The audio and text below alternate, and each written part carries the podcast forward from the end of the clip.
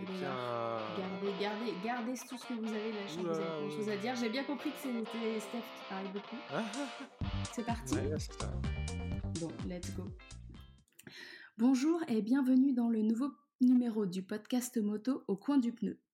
Au coin du pneu, c'est Alice et des invités qui parlent de tout, de rien et surtout de moto. Je ne serai pas élitiste, je ne serai pas spécialiste, je ne serai pas pointu, je serai juste moi-même et toujours bien accompagné de qui viendra nous faire ses confidences. C'est le moment d'échanger votre casque de moto contre un casque audio, de laisser vos gants et votre dorsale et de vous isoler dans votre garage. Pour cette 17e émission, on discute entre podcasteurs. C'est une grande famille. Vous connaissez peut-être déjà le podcast C'est qui en pôle? C'est tenu par trois gars qui aiment discuter de championnat moto depuis bientôt 70 épisodes déjà en ligne. Waouh la course moto ne faisant pas du tout partie de mon univers, mmh. ça m'intéresse beaucoup de comprendre c'est quoi, de quoi parle-t-il, de qui parle-t-il, ce que ça implique et ce qui motive ces trois personnes à partager leur passion à chaque, à chaque euh, on dit quoi, à chaque course? Grand Prix, quoi. À chaque Grand Prix. Et ben voilà. 3, 2, 1, on démarre.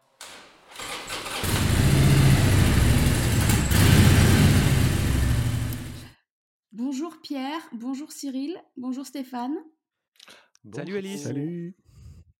Est-ce que vous pouvez vous présenter rapidement pour commencer? C'est comme aux alcooliques anonymes. Euh. Ouais, Steph commence, vas-y. Moi, je suis celui qui parle beaucoup. Surtout aux alcooliques. Voilà, bah, moi, je pratique la moto autant par nécessité parce que l'Île-de-France c'est chiant que par plaisir. Donc, ça fait une quinzaine d'années que je conduis des trucs dangereux. Et avant ça, je savais que la bécane, c'était marrant de regarder les grands prix, mais j'accrochais pas tant que ça. C'est-à-dire quand je, quand je tombais dessus, je regardais, mais sinon non. Et puis à partir du moment où j'ai conduit ces machins-là, j'ai compris que c'était c'était des extraterrestres euh, freinés au dernier moment, voire rentrer sur les freins, enfin se doubler, se redoubler.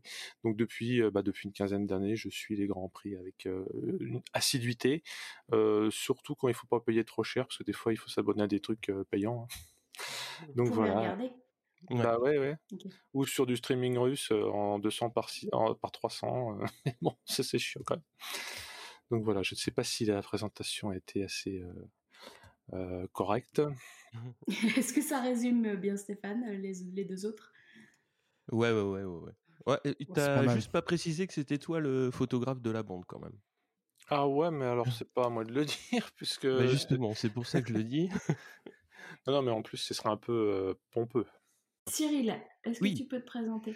Ouais, alors moi pour me présenter euh, rapidement, bah, je suis celui de la bande qui a pas le permis moto, hein. donc moi je fais pas du tout de moto. Euh, moi j'ai commencé à regarder la moto de manière assidue quand je suis arrivé dans une boîte et un lundi matin, euh, ça devait être en 2006 et c'était le lendemain de d'un Grand Prix et quand Pedrosa fait chuter Hayden, donc ça doit être en 2005, pas en 2006. Non, si en 2006.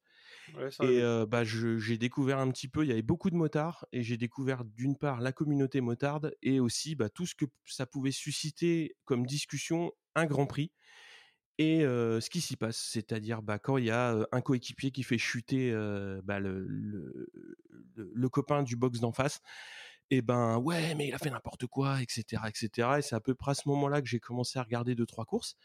Et puis après, bon, en 2017, avec Steph, on a décidé donc de monter, de monter C'est qui en pôle parce qu'on regardait quand même beaucoup les courses et il y avait des podcasts mais en anglais. Et on s'est dit qu'il n'y avait pas de podcast francophone sur le MotoGP, donc on a monté C'est qui en pôle. Voilà. Depuis 2017, donc. Depuis 2017, ouais. Le premier épisode date du 20 mars 2017. C'était la présentation justement de la saison euh, qui commençait. Et on a commencé, donc au départ c'était très axé Moto 3, Moto 2, Moto GP, c'est-à-dire tous les grands prix qui se passent sur les, catégories, on va dire, proto. Et puis après, ce qui va me permettre de passer la parole à Pierre, ben Pierre nous a rejoint en 2018 au Grand Prix de Rérez et ça nous a amené justement un regard un petit peu différent dans le sens où lui, il est très aussi axé sur le superbike et donc ça nous a permis aussi de parler de d'autres catégories. Donc je vais te laisser te présenter Pierre. Ouais, donc c'est vrai que j'ai rejoint l'équipe un peu, un peu après coup. Euh, moi, clairement, dans mon entourage, personne parlait de moto, donc euh, j'avais besoin d'un exutoire et euh, c'est tombé, c'est tombé sur eux un peu par hasard.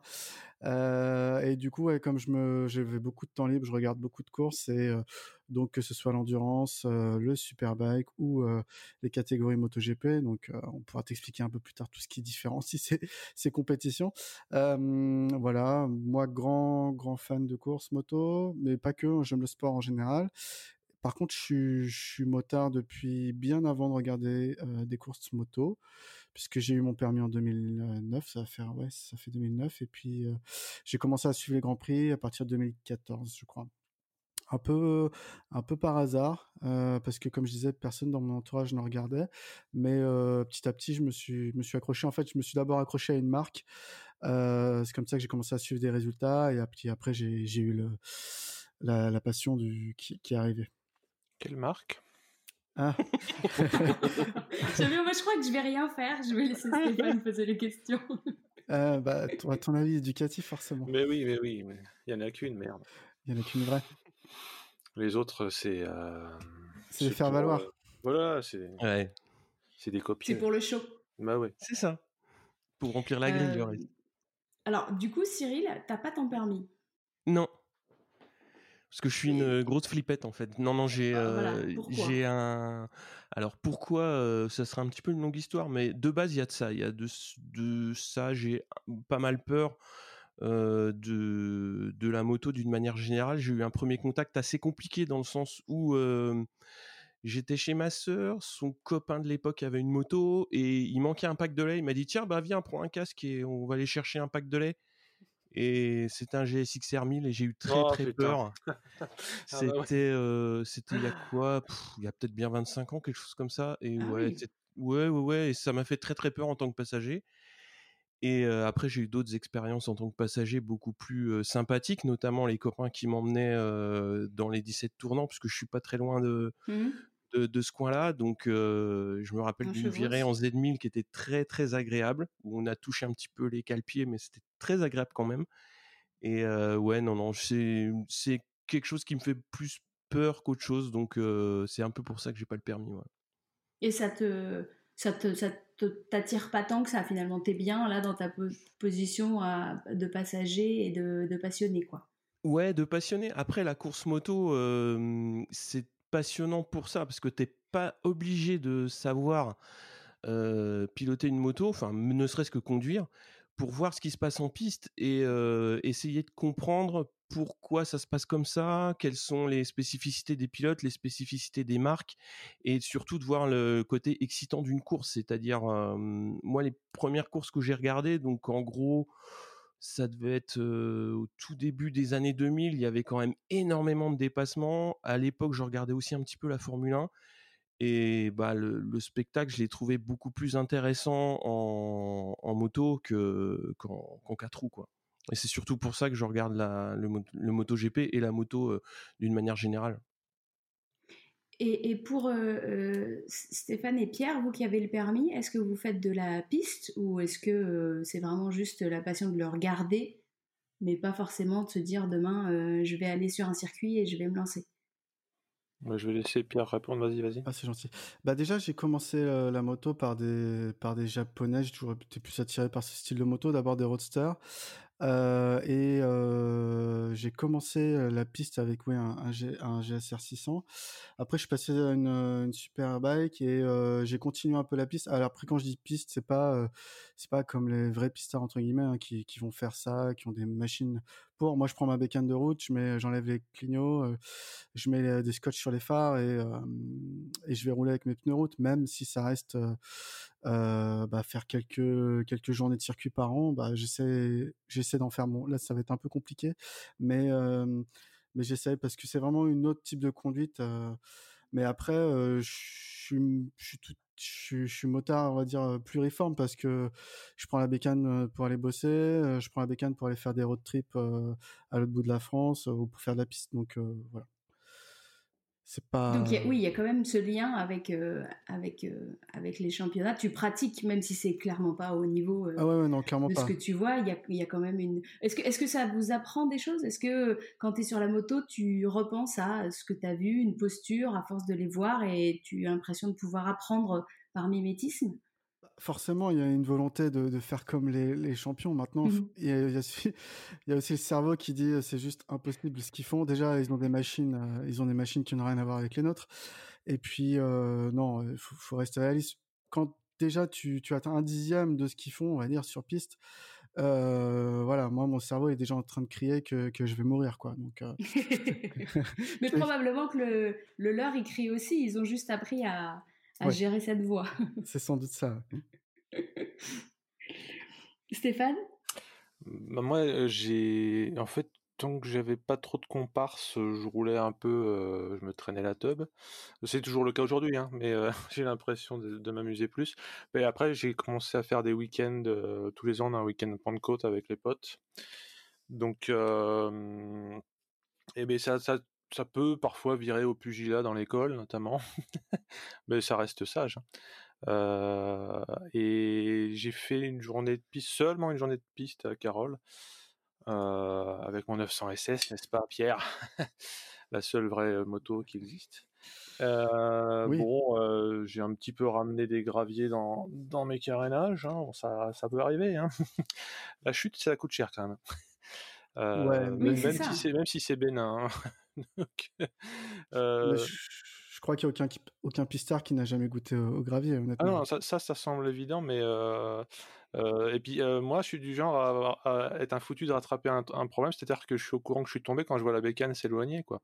Moi, j'ai cette image-là d'avoir zéro à contrôler quand ça commence à partir sideways.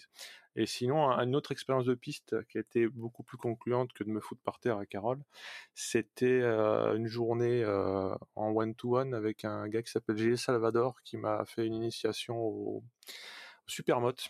Et là, c'était des KTM 452 pistes avec des pneus pistes sur une piste de Supermote, à savoir une piste qui ressemble à une piste de kart et qui était à flanc de colline en plus, avec de la terre. Donc là, euh, moi, moi, si je dois garder une, notion de la piste, alors bah, je, je, suis pas forcément assidûment le championnat parce que c'est difficile de trouver des courses à la téloche. Et puis cette année, j'ai pas pu aller les voir euh, quand ils sont passés à Carole. Mais le super motard, pour moi, c'est c'est peut-être même pas, il n'y a pas de rapport avec autre chose quoi. Certains certains disent, alors c'est un, un, peu cru comme comparaison, mais le, le, super motard c'est le c'est le porno de la moto, c'est-à-dire que c'est abusé quoi, c'est n'importe quoi, c'est c'est voilà. Euh, bah, tout en travers, euh, tu, tu claques, euh, t'es sur un mono, tu claques deux rapports, et ça part en sucette, et puis après tu ressors en wheeling. Enfin, pour ceux qui savent faire, hein, pas moi. Tu tapes des stoppies. Bah, c'est surtout des KTM, des Husqvarna, des, des monos qui prennent des 1000 tours, quoi. Et c'est physique. Hein. Donc ça, mais j'en fais pas autant que je voudrais. Et là, par exemple, si je voulais en faire, bah, il faudrait que j'investisse. Il y a toujours aussi le problème pécunier. Quoi. La piste, ça coûte extrêmement cher. Hein. On a mmh, mmh. Olivier qui s'est joint à nous aussi. il confirme que même si tu en fais modestement, bah, ça coûte un bras. Oui, autant en équipement qu'en location et d'accès à la piste, quoi. Oui, as... et puis souvent, bah, souvent quand même, tu es obligé par, par les circonstances d'avoir une bécane spéciale. Mmh si tu prends une bécane toute tapée et que ben ça finit par coûter plusieurs, minimum plusieurs milliers d'euros par an. D'accord. Ok. Juste Alice, je vois qu'on utilise pas mal de, termes ou de lieux qui sont pas forcément a priori, peut-être j'ai des faux, des faux a priori, connus de, d'un certain monde que tu fréquentes plutôt. Donc tu, Exactement. C'était ma prochaine question. Ah bah voilà. Parce que en effet, là ça va encore. mais c'est vrai que quand parfois j'écoute vos podcasts, il y a, c'est même pas qu'une question de termes, mais c'est vraiment une question de notion. C'est-à-dire que vous citez des noms, des noms de courses, des lieux, euh, des noms de, de, de, pilotes, des écuries, des choses comme ça. Il y a énormément de notions. Donc moi déjà, je suis super impressionnée parce que vous en parlez avec une fluidité. Euh, de vraiment d'experts, en tout cas de mon point de vue, c'est-à-dire que vous avez l'air d'avoir une, une un disque dur à une base de données euh, très importante. Euh, avant de rentrer dans le détail, est-ce que vous pouvez, si c'est possible de faire ça simplement, euh, nous dire un peu c'est quoi les catégories, qu'est-ce qui, comment ça s'organise les courses, le championnat moto que vous suivez vous? Mmh il, y a, deux grands mondes en fait. Hein. Je ne sais pas si peut-être Pierre est plus versé dans, dans, dans, le, on va dire le, le motoverse. Bah, en fait, c'est ça, ça fonctionne un peu pareil dans le sens où tu as deux grandes catégories. Donc le MotoGP qui lui est plus axé proto et le World Superbike qui est plus dérivé de série. Mais le schéma est à peu près le même, c'est-à-dire tu as une catégorie d'accès qui dans un cas est le Super Sport 300 et dans le cas du MotoGP... Dans le cas du Superbike, hein, tu veux dire. Mmh, comment? Dans le cas du Superbike. Dans le cas du Superbike, c'est le Super Sport 300. Dans le cas du MotoGP, c'est le Moto 3, où là, c'est des 250 cm3 4 temps.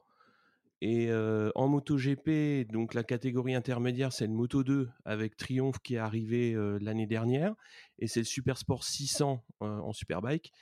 Et en MotoGP, donc bah forcément c'est des 1000 cm3 proto, et en Superbike, bah, c'est pareil, c'est des 1000 cm3 dérivés de série. Mais en gros, c'est à peu près la même physionomie, c'est-à-dire que les week-ends se déroulent du vendredi au dimanche, à savoir que en MotoGP, donc il y a une course par catégorie ce qui n'est pas le cas en Superbike, puisque là, ils ont augmenté le nombre de courses donc de la catégorie Rennes des, des 1000 pour avoir une course le samedi et une autre course le dimanche et une course de sprint le dimanche matin, donc pour avoir un petit peu plus de un petit peu plus de temps de roulage. Mais en gros, c'est les deux grosses différences qu'il y a. Donc, tu as une catégorie proto où c'est là que tu as les plus grands pilotes, donc les Rossi, Marquez, etc., etc. Et une catégorie dérivée de série où tu as des pilotes qui sont parfois un peu moins connus, mais qui ont quand même des, comment dire, des, mmh, c'est tout aussi spectaculaire, je trouve. C'est dans quoi? Dans la maîtrise, dans les circuits, dans la vitesse? C'est c'est à peu près pareil. Enfin, ce qui va faire le, le, sel d'une catégorie, ça va être le nivellement des performances. C'est-à-dire si dans une catégorie, tu réussis, enfin, et, là c'est le, promoteur ou le règlement, hein, si tu réussis à avoir, comment dire, des machines de marques différentes, avoir des performances équivalentes, tu vas avoir de la compétition sur la piste. Et en gros, moi en tant que, spectateur, c'est ce que je veux, c'est-à-dire voir des dépassements, voir, voir un mec avec 25 secondes d'avance sur, sur le reste du plateau, c'est pas intéressant. Tu, vas regarder la lutte pour la deuxième place, mais pas pour la première. Et mmh, c'est là où, à mon avis, le sens du règlement est important. Donc quand tu parles de règlement, c'est le règlement de course qui est propre à chaque circuit, chaque championnat? C'est ça, c'est le règlement technique. Typiquement, en Super Sport 300, c'est un petit peu abusif de dire ça, puisque tu as des, 300 cm3 qui courent avec des 400 et ils réussissent, entre guillemets, en, bridant certains, certains éléments techniques à avoir des, motos qui sont à peu près équivalentes. Donc oui, oui, c'est des points réglementaires sur, bah, les nombres de tours vitesse, de, de tours minutes pour les moteurs, etc. etc après, ça peut rentrer dans des, dans des considérations un peu compliquées. Quoi.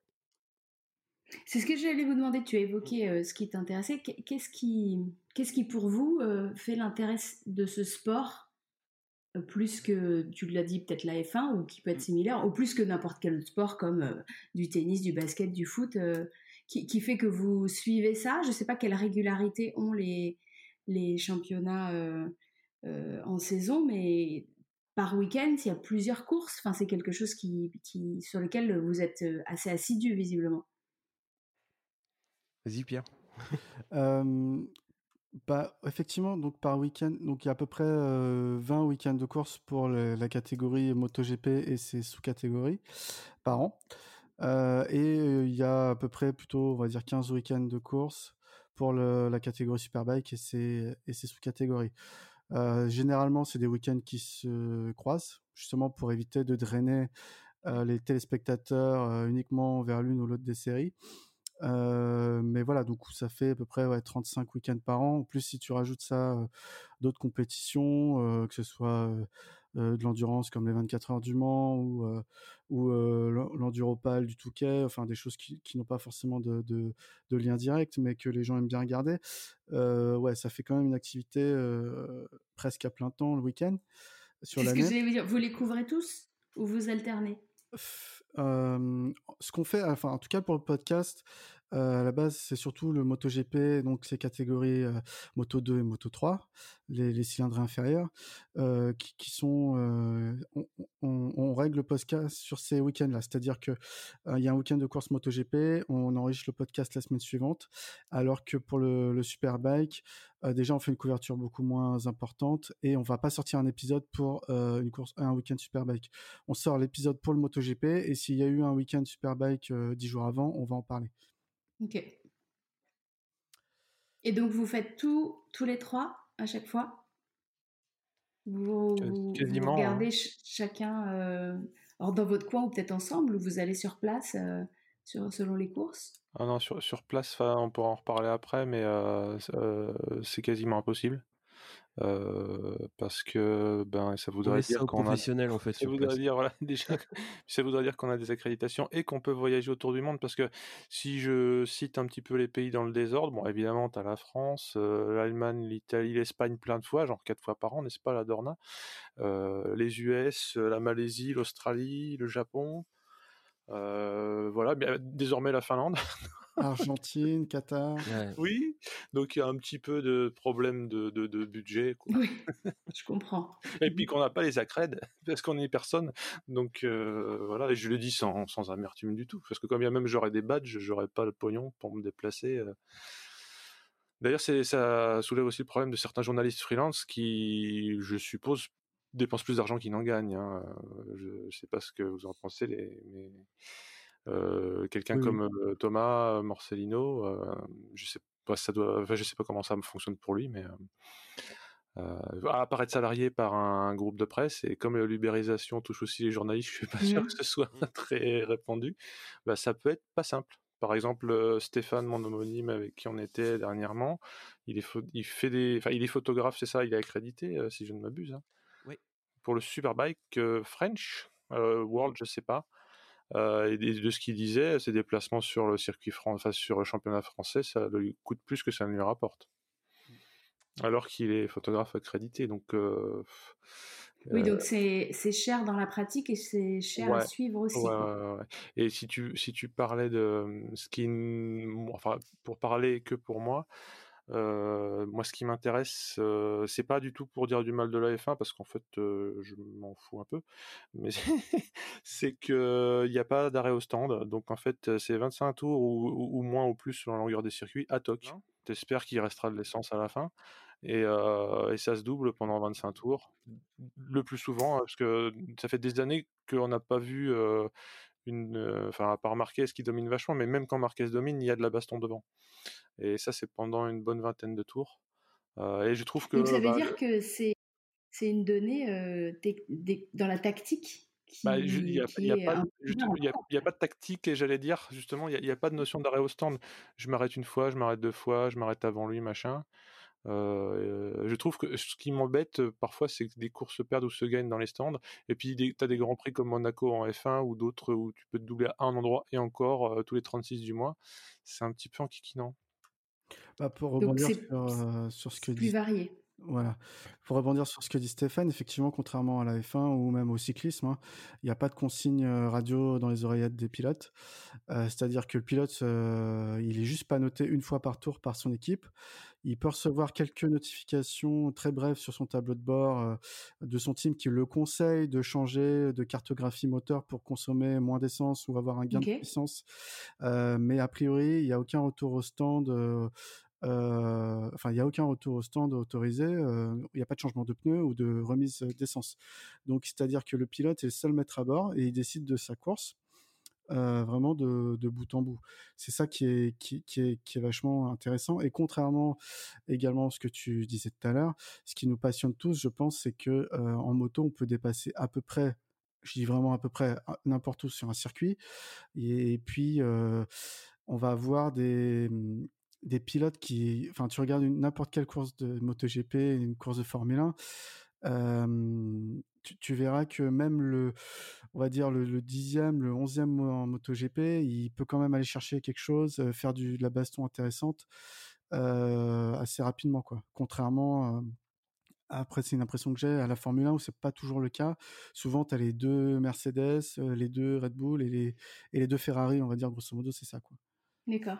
Et, si on file la comparaison avec la, la, F1, est-ce qu'il y a des jeux d'équipe ou est-ce que c'est vraiment chaque motard euh, et euh, pour sa pomme et euh, fait sa course à lui et ne compte pas sur d'autres pour bloquer, aider ou autre dans le. En 2015. non, mais, non non non. ce qui est important en moto quand même, c'est que souvent ce que disent les pilotes, c'est que le premier adversaire c'est le coéquipier. Et c'est là où la gros, il y a une grosse différence avec la F1 où effectivement il y a des consignes d'équipe. En MotoGP, il y en a eu dans d'autres catégories, mais il y, a il y, a vraiment ça, c'est-à-dire que le premier adversaire, c'est le concurrent, c'est le, voisin de, paddock.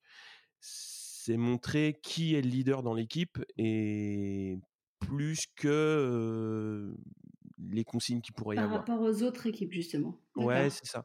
Après, la construction. Qu'est-ce qui, fait ça? C'est quoi? C'est une guerre d'ego? C'est une culture qui est comme ça? Je pense que la culture moto y est pour beaucoup. Et surtout. Euh...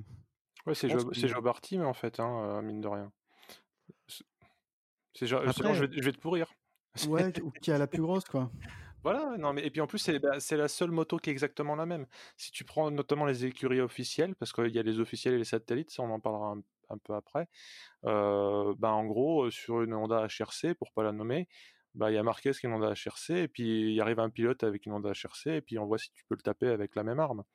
C'est finalement au sein de la même équipe que tu peux voir les différences de qualité de pilote, parce que si une Suzuki se fait battre, tu pourras toujours supposer c'est parce qu'il y a moins de moteur ce qui se soit vrai ou pas. Euh, ou, effectivement, ou que la moto est sur ce circuit-là plus de mal. Alors que si tu bats ton coéquipier avec la même moto et que tu arrives à lui mettre 20 secondes, euh, clairement. Tu prouves au euh, monde que tu es le meilleur. Tu peux rentrer au stand et pérorer. Tu, la poses sur la table, quoi. C'est Exactement. Alors, du coup, c'est très, très masculin comme, comme ah façon de, de, le présenter, là, comme tu le fais. Hein, c'est exprès. Hein. Oui, oui, non, mais parce que je pense que c'est le, le, circuit qui est comme ça. Pour moi, mais parce que dans, dans le. J'ai écouté l'espèce de récap que vous avez fait de 2009 et, je vous ai entendu parler de, de filles euh, et de certaines courses étaient mixtes ou des choses comme ça. Donc, euh, est-ce qu'il commence à y avoir des, des hein. gonzesses ou pas? Ce sport-là est mixte par, euh, la théorie fait que une fille, une femme peut s'aligner avec les gars. Dans, si je si je dis pas de conneries, hein, les autres euh, vous m'arrêtez si je dis des conneries. Euh, normalement, c'est unisexe le sport mécanique en général. C'est ça. C'est un des rares, rares sports qui est, qui est mixte à tout niveau. Après, effectivement. Mais aujourd'hui, il n'y a pas de femmes sur les grilles de départ? Il y en a. Et effectivement, elles sont sous-représentées, bien sûr. Enfin, en, SSP 300, tu as quand même eu Carrasco qui a gagné, pas l'année dernière, mais celle d'avant. Mmh. Et elle a gagné en 2018, ouais. SSP 300. Elle a gagné l'année dernière deux grands prix, dont Le Mans. Mmh. Ok. Donc c'est pas. Et donc ça, ça reste, des, donc en 300 petites cylindrées, c'est ça, petit à petit, ça peut arriver jusqu'à des courses en, en bah, moi, moi, je, moi, je pense, hein, parce qu'il y a Anna Carrasco qui était venue euh, faire la nique enfin, sans gagner de course, mais elle était en quelle catégorie, Anna Carrasco, d'ailleurs? Elle était en Moto 3, euh, avec Maria Herrera aussi. Maria Herrera, oui. Non, mais euh, en fait, on va dire qu'il y, a deux choses. Effectivement, la culture motarde, même dans en son ensemble, est plutôt masculine à la base. Donc mmh peut-être que ça freine euh, des petites filles de s'entraîner euh, euh, très jeunes, parce qu'il faut savoir que les motards, c'est comme des tennisman. Hein, ils font de la moto, ils sont sur des mini-motos depuis qu'ils ont 3 4 ans. Pour être, pour être champion du monde aujourd'hui, ça marche comme ça. Donc déjà, il faut que les familles entraînent leurs enfants très très jeunes.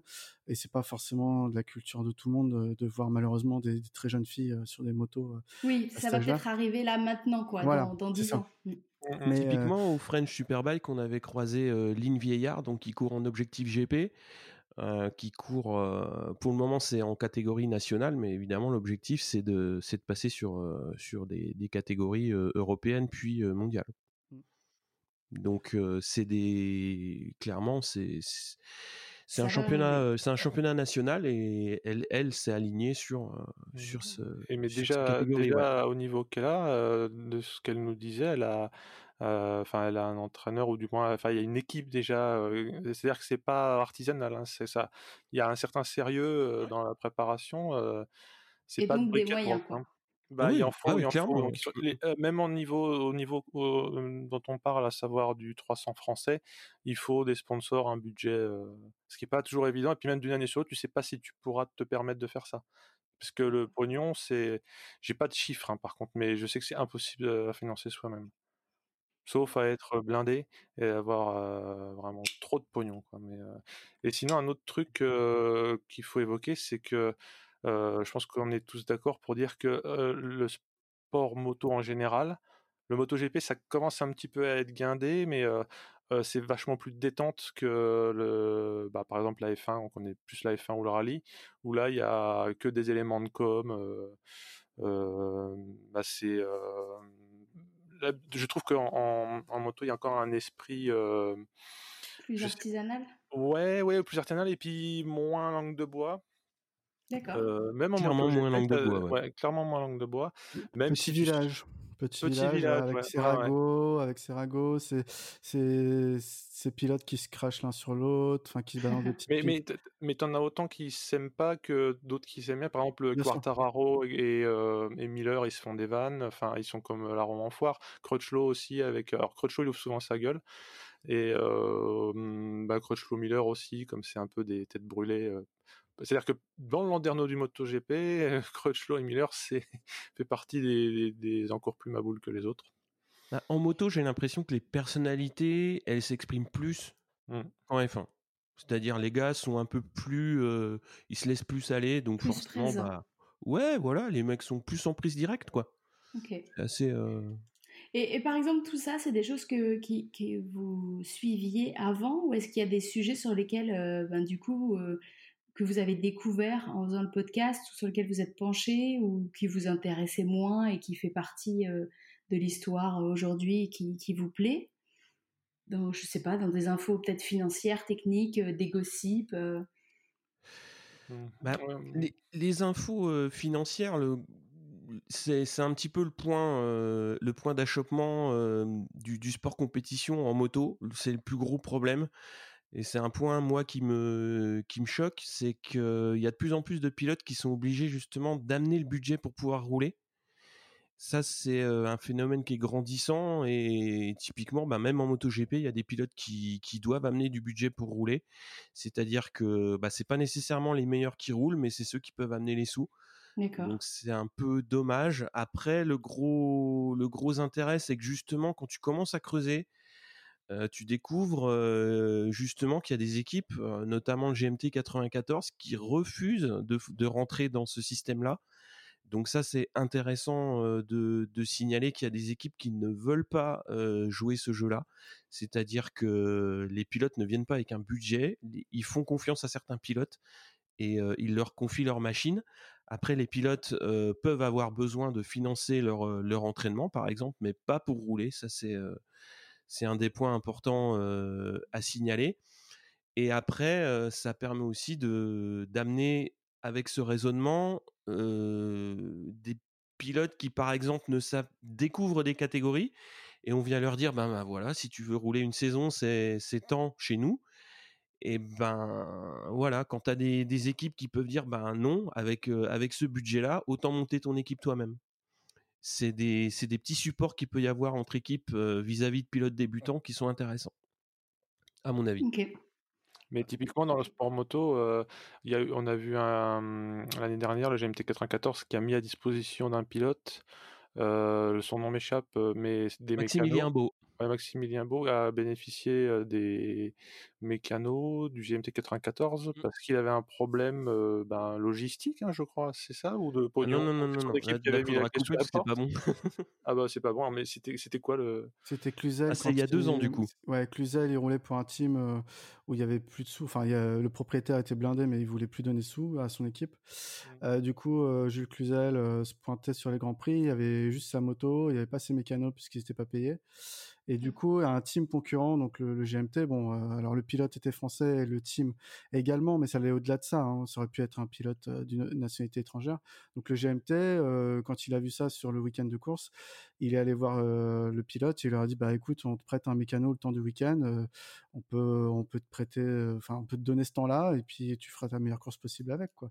Donc s'il y avait une entraide réelle Et, c'est important de, voir qu'il y a encore ça, enfin l'esprit sportif tout simplement sur, cette compétition. Quoi. Et, la volonté, en effet, d'avoir une, vraie compétition, c'est donc avec tous les gens en, mesure de d'être sur la grille de départ. Donc c'est assez beau comme valeur. à mon avis, ça va au-delà. Enfin, tel que je le ressens, c'est un peu aussi que du fait que si tu as un motard en panne sur le bas-côté, si c'est pas sur droite et que tu risques de mourir, bah tu t'arrêtes. Enfin, ça m'est arrivé d'emmener des gars chercher un bidon d'essence parce qu'ils étaient tombés en panne sèche. En moyenne, il y a une entrée de motarde. je pense que c'est plus dans l'ambiance un peu de tourist trophy où tu bois des coups à l'arrière du camtar et tu discutes, tu tapes la discute. J'ai l'impression qu'en fait, l'esprit motard transcende, alors c'est des bien grands mots tout ça, mais ce, problème-là. Alors, sauf certains qui se prennent le bec entre pilotes, mais j'ai l'impression, par exemple, on a vu, parce qu'on a eu la chance d'être accrédité pour le French Superbike, le World, excusez-moi, Superbike au moment, quand ils sont dans le, à Manicourt, oh putain, j'ai dit n'importe quoi, excuse-moi, à Manicourt, c'est l'émotion.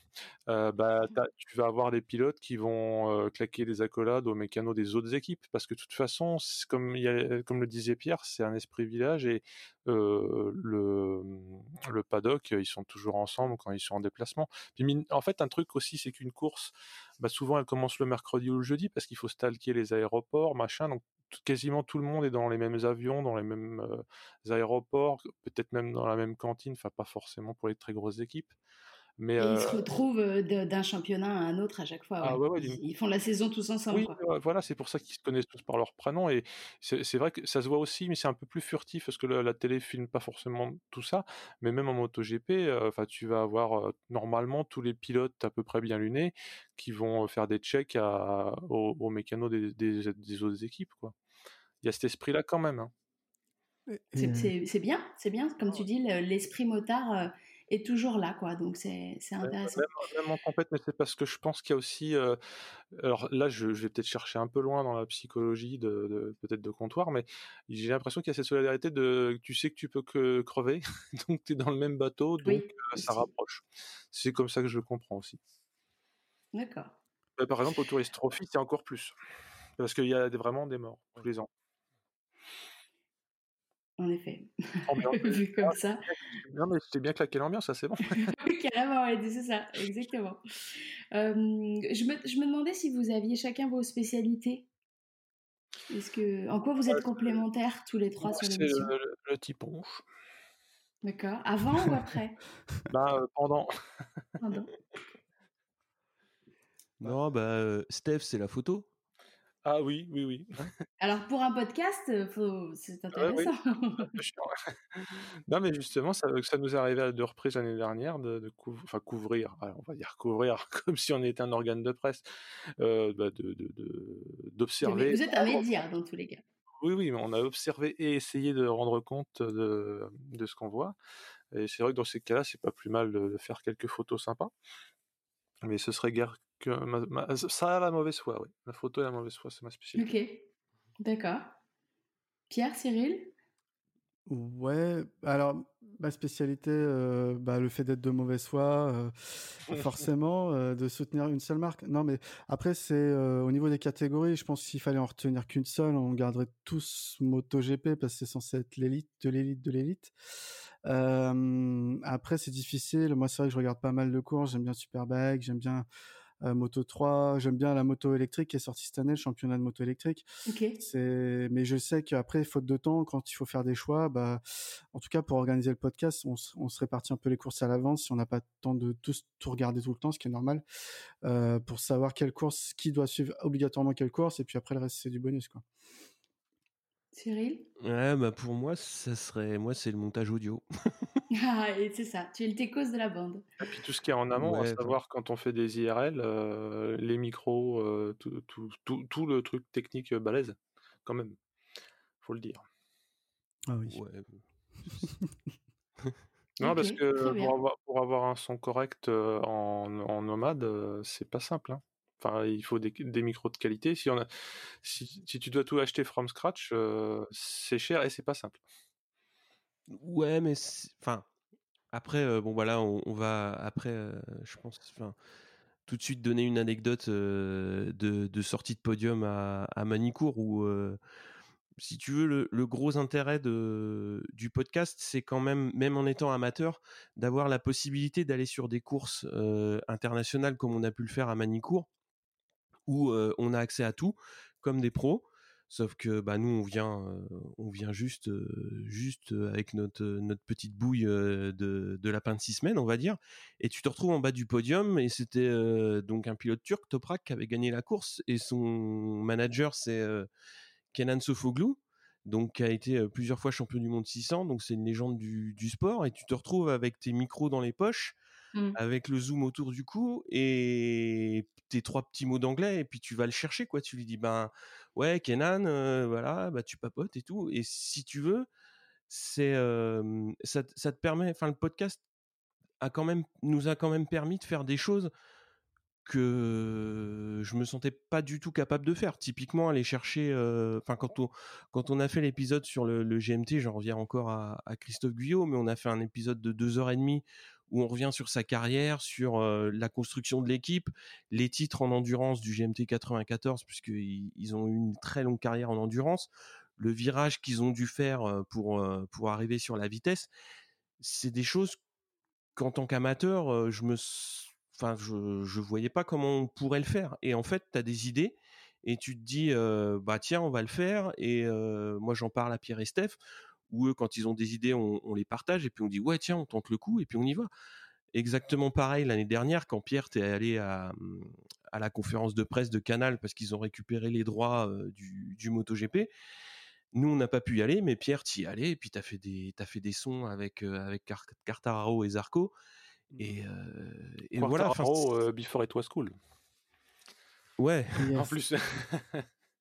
C'est quelque chose, c'est ce que tu dis, euh, d'être derrière le, zoom et euh, euh, d'avoir cette espèce de, légitimité que tu t'auto-donnes, hein, de poser des questions et d'avoir cette certaine curiosité. Elle est plus facile à avoir avec un but comme le podcast que tout seul dans la vraie vie. bonjour, je m'appelle Machine. Et c'est à la fois pour vous euh, de donner des euh, accréditations ou peu importe la forme, mais de pouvoir euh, légitimer de rentrer dans un certain cercle. Mais même au-delà de ça, je pense même que ça te donne un peu aussi de, de, force et de courage pour aller confronter des gens à qui on a envie de parler.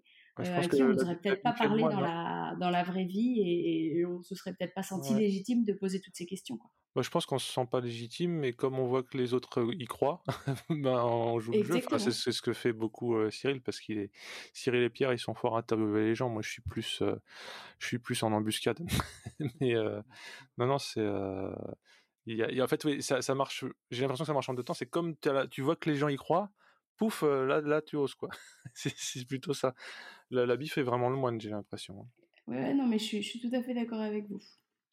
Euh, pour terminer, les garçons, si moi je devais regarder un, une course dans la saison 2020 là pour euh, m'y mettre doucement, qu'est-ce qu'il faut que je regarde? Mmh. Ça, on peut te le dire que à la fin de saison, parce qu'en fait, euh, chaque non mais chaque chaque course a sa physionomie et tu peux avoir. Alors, il y a souvent une course qui est très belle d'une part par le panorama et, les mouettes. souvent et les mouettes. C'est Phillip Island parce que c'est super joli à voir et c'est souvent il y a beaucoup de spectacles. Ah, le mais il peut y en avoir euh, aussi beaucoup à Assen aussi. C'est souvent des belles courses. Et puis il faut toujours voir le Mugello je pense. Ouais. ah ça c'est le c'est italien ça. Bah ouais c'est le Grand Prix euh, ouais. Parce qu'il y, a une belle ambiance. Après le, le Qatar, euh, il y a quand même une, certaine excitation. Euh, c'est ça. Euh, si tu le regardes avec des gens qui sont fans, parce que c'est la reprise de la saison. Après quatre longs mois d'intersaison, ça reprend. Mais par contre, c'est vrai qu'il n'y a pas une grosse ferveur sur place. mais ouais, et d'ailleurs, il faut signaler que c'est le seul qui est en nocturne. mais le jour où j'ai compris que c'était pas parce qu'il faisait trop chaud la journée, mais juste parce que c'était plus beau quand c'était éclairé, je me suis dit ça c'est bien les Qataris quand même. il brûle le, soleil. Le spectacle avant tout. Bah, et, non, mais il y a un truc, par exemple, sur ce Grand Prix, il faut que ça se passe de telle heure à telle heure la nuit, mais pas trop tard, sinon il y a la rosée, ils se pètent tous la gueule. Donc c'est, on est vraiment, on marche sur la tête, quoi. Mais il est vrai que éclairé comme dans un stade de foot par des super projos et des milliards de watts, euh, bah, ça claque, quoi. Ça, Qatar, ça fait des belles images aussi. hein. Ah oui, non, mais c'est bling- bling bling, mais euh, en, en termes, en termes d'image, c'est beau, quoi. Non, mais Donc c'est- un, un sport euh, télévisuel qui est, euh, qui est assez joli à regarder au-delà de la Mm. course. en Enfin, moi, je trouve. ouais. Ouais. ouais. Après, je te conseille de regarder la première course, pas toute seule, mais avec quelqu'un qui s'y connaît un peu et qui est pas trop technique non plus pour t'accompagner un peu dans la, la- la prise de la compréhension de la course, parce que c'est pas toujours évident de, comprendre les enjeux euh, quand on connaît pas euh, le pilotage euh, à ce niveau-là, quoi. Et je vais rajouter juste un point qui est hyper important et on a failli passer à côté, c'est que évidemment tous les grands prix sont sur Canal+, donc il faut être abonné, sauf que le Grand Prix de France est un événement sportif protégé et donc il doit être diffusé sur une chaîne en clair. Donc il est accessible à tous et surtout ben, depuis quelques temps on a deux pilotes français en MotoGP, donc Quartararo et Zarco. Quartararo notamment a fait pas mal de podiums la saison précédente. Donc, s'il y a une seule course à regarder dans l'année, c'est évidemment le Grand Prix de France ouais. parce qu'elle est euh, visible Cocorico, par tout le comme on monde. dit. Ah, ouais, Mmh, carrément. ouais. Bah ouais, ouais, Très carrément. bien. Bon. Eh ben, écoutez, merci euh, les gars. C'est un petit peu moins obscur pour moi. J'ai une petite surprise merci pour toi. Merci à toi. hein. Merci à toi. J'ai une petite surprise pour toi, euh, Alice. Oui. Euh, tu savais peut-être pas, mais il faut savoir que ta marque préférée euh, a aussi roulé en championnat du monde de vitesse. ah oui. Tu, savais? Oui, oui. Ils ont gagné même deux, deux titres constructeurs. Donc, euh, il y a des titres pilotes et il y a les titres constructeurs. Donc, ils ont gagné deux titres constructeurs en euh, 75 et 76 en catégorie 250. Donc, la petite. Et ils ont aussi quatre titres de champion du monde pilote. Euh, donc, dans les mêmes années, entre 74 et, et 76 D'accord. avec un pilote italien qui s'appelait Walter Villa. Donc euh, Harley fait aussi des courses et euh, a aussi des titres en vitesse. Voilà. Bon, c'était il y a Et, longtemps, et mais moins vieux que je l'imaginais. Moi, je pensais que tu allais me dire 1912. Ou... Non, bah alors le, championnat du monde tel qu'il existe, ça a été fondé en 49, mais Voilà. après, voilà. Donc, il fut un temps où Harley était, était beau en course. Ouais. Enfin, Merci. voilà. Ça me fait chaud au cœur. Merci d'y avoir pensé. Je suis touchée. je suis touchée. En tout cas, merci beaucoup, Pierre. Merci, Cyril. Merci, Stéphane, Merci. pour, euh, pour vos savoirs et votre temps. Thank you. Et puis, donc, j'invite euh, les gens à suivre euh, votre podcast. C'est qui en pôle? Vous êtes sur les réseaux sociaux ou pas? Ouais. Oui. Le Alors, vide, euh, j'ai cru que vous, allez me dire non, on est des vieux. Non, non, mais euh, Oui, on est des vieux, oui. oui, mais, mais on y est quand même. Euh, Bravo. Dites-nous où, où les gens peuvent vous retrouver s'ils Alors, veulent vous l'ortho- suivre. l'orthographe du Twitter, euh, je, je- je- je crains que ce soit CQEP underscore pod, hein, euh, Pierre Ouais, ou c'est Cyril, ça. c'est ça? Ouais, c'est ça. je, dis, je crains parce que c'est pas simplissime. Donc c'est Tu peux le CQEP. redire lentement Alors voilà, CQEP underscore spot. Alors l'underscore c'est le tiret du 8. hein. Euh, mais je pense que si on tape CQEP sur Twitter, ça doit à peu près ressortir, non? Oui. Oui, puis Ah, moi je vous suis, donc j'ai pas beaucoup de. je- J'ai un compte très peu actif, donc si on suit euh, au coin du pneu sur Twitter, on va trouver euh, c'est qui un peu. Classe. Et puis il y a Facebook, euh, mais j'avoue que je ne l'anime pas parce que j'ai pas j'ai pas le talent de Facebook. euh, je suis assez mono euh, monotache sur euh, sur Twitter. Sur puis, Twitter. euh, oui, a et puis il y a une, une grosse communauté euh, motarde sur Twitter, sur les- dans laquelle vous êtes, donc Ouais. euh, c'est vrai Ouais, que c'est ouais. très actif. Oui. Et puis on est aussi sur Discord pour ceux qui aiment euh, parler euh, un peu à la manière d'un chat avec des, des passionnés, euh, que ce soit de moto ou d'autres sports même ou de, ou de Ouais. course. euh, voilà, on a un petit Discord, c'est c'est sympa.